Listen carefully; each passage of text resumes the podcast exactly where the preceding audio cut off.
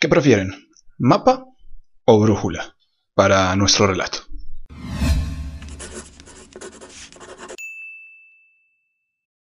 Una de las preguntas más frecuentes que se puede hacer cualquier escritor a la hora de afrontar una historia es, eh, ¿planeo la historia antes de escribirla o me dejo llevar? Esto también se le conoce como escritores de mapa, aquellos que planean, o escritores de brújula, los que se dejan llevar eh, por el mismo relato a la hora de escribir. Si hay preferencias entre una y otra, yo diría que no. Eh, preferencias en cuanto a algo que sea mejor aplicar a la hora de escribir. No hay preferencias porque cada uno de nosotros funciona o trabaja de una manera diferente. Y creo que uno o no es mejor. Uno no le puede decir, y no es función de un coordinador de taller decirle a sus talleristas qué es mejor o qué es peor. Lo que uno sí puede hablar es sobre qué funciona o qué le funciona a uno como escritor, sin desmeritar la otra posición. Me refiero a que a mí como escritor y a muchos otros escritores eh, con los que he tenido la posibilidad de trabajar, les funciona más dejarse llevar por el relato. A mí me funciona, por ejemplo, partir desde una idea, desde una anécdota, desde una frase, desde una imagen, desde un personaje, desde un final o desde una idea inicial y dejarme llevar por eso para ir construyendo la historia a partir de ahí. Para que la historia vaya fluyendo, para que yo vaya conociendo la historia a medida que la voy escribiendo. Eso es lo que me funciona a mí. Y a mí me parece más disfrutable, digámoslo, porque yo mismo me voy enterando de qué es lo que está pasando en la historia a medida que la voy narrando, a medida que la historia se va creando eh, sobre, sobre el propio papel. Me sorprendo yo mismo. Y esto lo decía también Stephen King en Mientras escribo.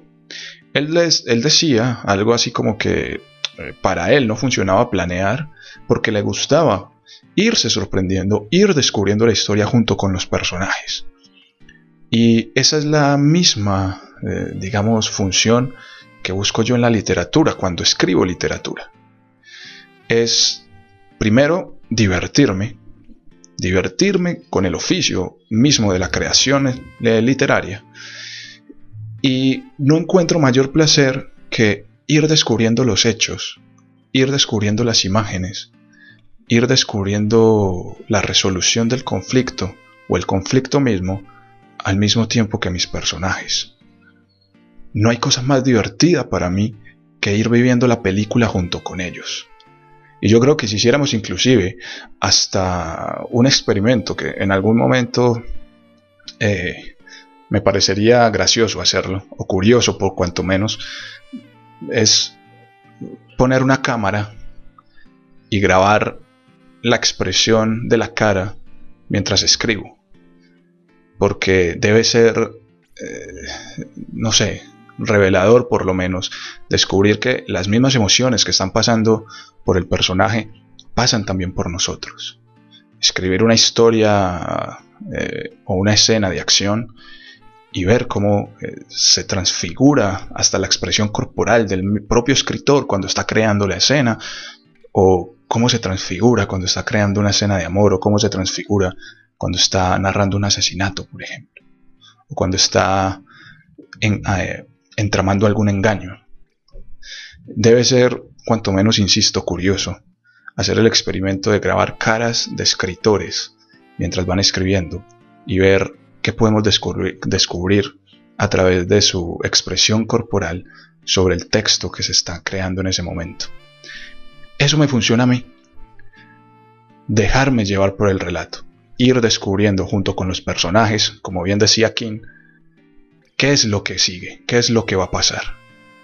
Ahora, que eso me funcione a mí no quiere decir que sea la forma correcta de hacerlo. Hay gente que no funciona si no planea antes todo lo que va a pasar en su relato, todo lo que va a pasar en la trama, y también me parece bien. Es según la función o según el funcionamiento eh, de trabajo que tenga cada uno que te va a funcionar una cosa u otra. Tengo para mí que planear está bien en cuanto el texto sea cada vez más largo. Creo que planear, por ejemplo, un relato corto, un cuento, le quita mucho de la diversión que tiene la escritura literaria de un cuento. Pero me parece que es necesario, mientras el relato se vaya alargando, entonces sí ir haciendo algunas anotaciones. Que esto es diferente a planear desde el principio todo.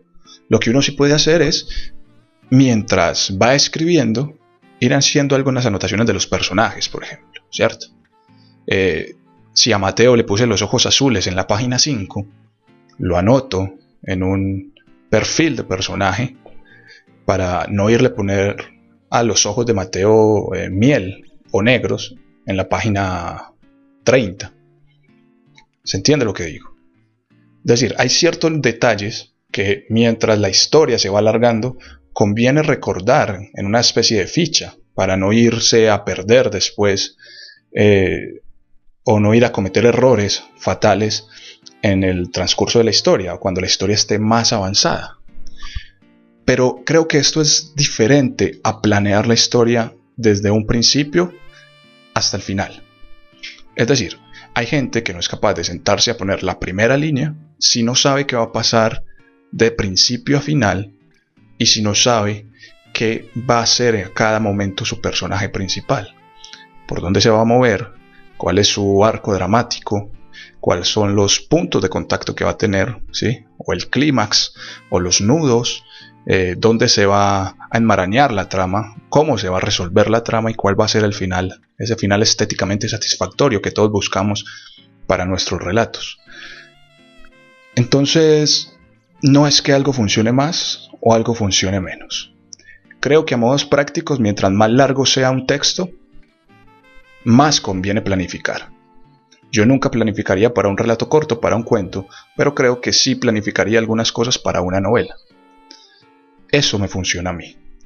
Si usted cree que tiene que planificar, así sea un relato de una página o de un renglón o de 30 renglones o de dos párrafos o de 100 páginas, 200, 300, si a usted le sirve planificar, planifique, planifique y haga mapas haga descripciones y fichas de personajes, haga eh, resúmenes de cada capítulo. Eh, no sé, hay muchas formas de, planificar. Hay gente que inclusive hace una especie de mapa pegado a la pared y empieza a trazar flechas. Este personaje se cruza con este aquí, este personaje luego conoce a este, este personaje eh, vuelve al primero, el primero avanza y, y hacen una especie como de mapeado lleno de flechas por todos lados que uno mira eso y a veces ni entiende qué es lo que está pasando, pero uno supone que el que hizo el mapa, que es el escritor o va a ser el escritor de ese relato, de esa novela, entiende lo que quiso plasmar. Y si eso le sirve para avanzar con su novela, perfecto, hágalo. Si a usted le sirve crear fichas de personajes, perfecto, hágalo. Si a usted le sirve hacer resúmenes de cada eh, capítulo de su novela, perfecto, hágalo. A mí eso no me divierte tanto. Pero uno tiene que hacer lo que a uno le convenga para que el trabajo le salga lo mejor que uno lo puede hacer. Brújula o mapa depende de cada uno de nosotros. Esa es la respuesta. Espero que les haya gustado. Nos vemos en la próxima.